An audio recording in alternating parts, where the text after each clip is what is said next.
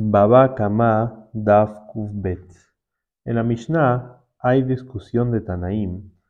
Si es que una persona le dio una lana a un, a una, a un artesano y se la dio para que lo pinte de rojo y lo pintó de negro. ¿Cuál es la alajaba? Email sostiene que le tiene que pagar el dinero, lo que vale la lana, y el artesano se queda con, con la lana pintada. Y la viuda sostiene que le paga, los dueños le tienen que pagar al artesano o lo que subió de precio la lana a causa de la pintura o lo que le costó el gasto del artesano de pintar la lana, quiere decir, el artesano le regresa la lana a los dueños y los dueños le tienen que pagar por su trabajo, no de manera completa, pero sí le deben de pagar por su trabajo. La, en la, discusión de Raimir y Rabiuda, la Gemara explica que discutieron si es que Shinui Kone, si es que el cambio adquiere, que según Rabbi Meir, Shinui Kone, según Rabbi Meir, el cambio adquiere, y por eso el artesano adquirió la lana con este cambio que hizo, y la lana ya es de él y él nada más debe de pagar dinero. Y según Rabiuda, en Shinui Kone, el cambio no adquiere al artesano y por eso le tiene que regresar la lana a los dueños y los dueños le pagan de manera parcial. Y por eso, dice la Gemara, también una persona que le dio dinero a su compañero para comprar trigo y con ese trigo hacer un negocio y se van a dividir las ganancias entre ellos y esta persona fue y en vez de comprar trigo compró cebada, va a depender de la discusión de Raimir y la viuda según Rabbi Meir, que el cambio hace que lo adquiera, entonces lo adquiere esta persona, la cebada, y él nada más le tiene que regresar el dinero a los dueños, y por eso si ganó la ganancia es de él, y según Rabbi Yehuda no, no adquirió nada, y por eso si ganó, la ganancia se tiene que dividir. aparentemente, lo que la Gemara nos viene a decirnos es que hay discusión si es que un artesano que hizo un cambio en el objeto si es que lo adquirió o no. Y así también se entiende de la Gemara en Baba Metzia da que ahí la Gemara quiere decir que hay una alajá que según Rabbi Meir, todo el que cambia de lo que le pidieron los dueños, si los dueños le dieron a un artesano a hacer algo y este artesano cambió, se considera gazlán. Y la Gemara quiere traer prueba de esta Mishnah para probar que esa es la opinión de Rabbi Meir, que ya que vemos que cambió de lo que le pidieron los dueños, se considera Gazlán y por eso adquirió la lana. Y contesta la Gemara y dice, no, de ahí no hay prueba. ¿Por qué? Porque puede ser que no se llama Gazlán. ¿Y por qué tiene que pagar la lana? Porque adquirió la lana con el cambio. Se ve que, aunque no sea Gazlán, la opinión de Rabbi Meir es que la adquiere la lana con este cambio. Y así también la Gemara trajo al principio del Pere, que Raimei sostiene que el cambio adquiere.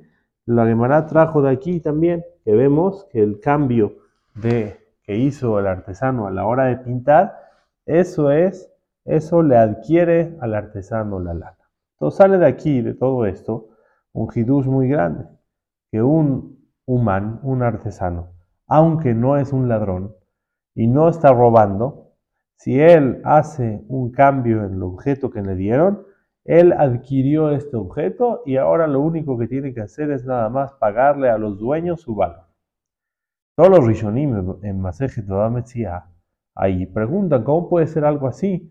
Todo lo que nosotros sabemos que se puede adquirir con cambio es nada más un ladrón, pero cualquier otra persona no puede adquirir las propiedades de su compañero haciéndoles un cambio. Eso no encontramos en ningún lugar.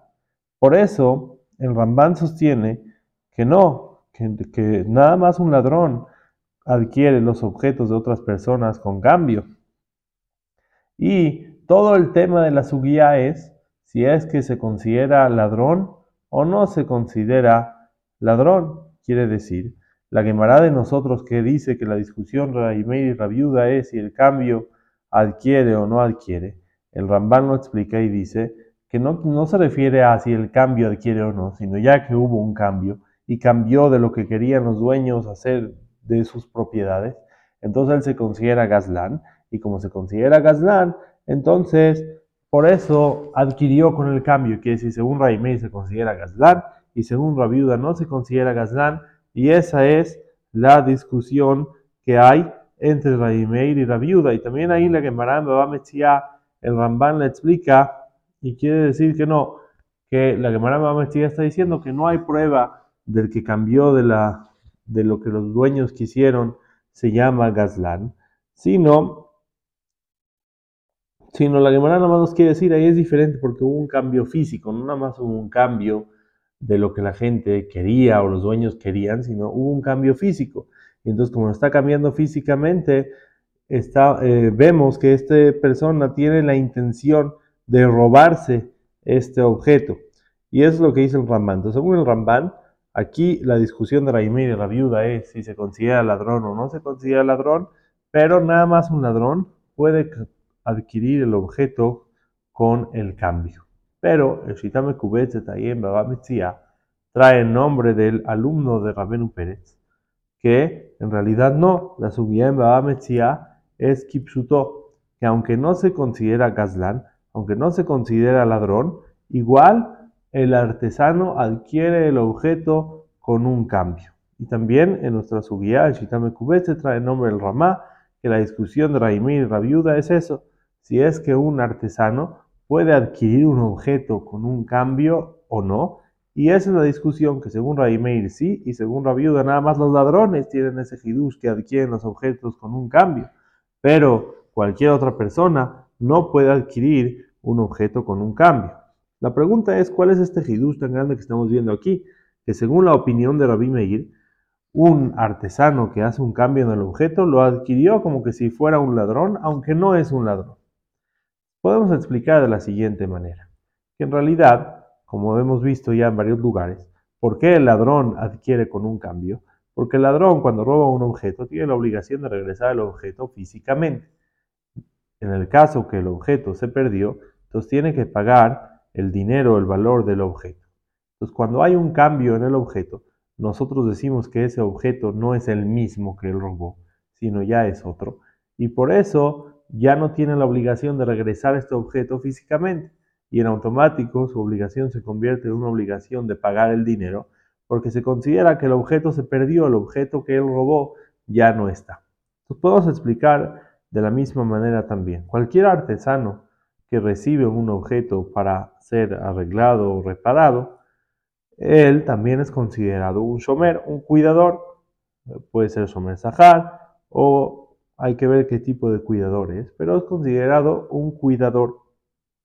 Y la alhaja es que cualquier cuidador que recibe un objeto para cuidar, entonces la alhaja es que igual, si el objeto está físicamente, entonces tiene que regresar el objeto que le dieron a cuidar. En el caso que el objeto se perdió, entonces debe de pagar lo que vale el objeto si es que se perdió de una manera que él debe de pagar y responder. Por eso depende del tipo de cuidador. Entonces, vamos a decir lo mismo, ya que ahora este objeto él lo cambió entonces este objeto, el objeto original ya no está, ya no existe, ya es otro objeto. El objeto se perdió. Y como él lo cambió con sus manos, se considera que lo cambió con Peshial, se perdió con Peshial.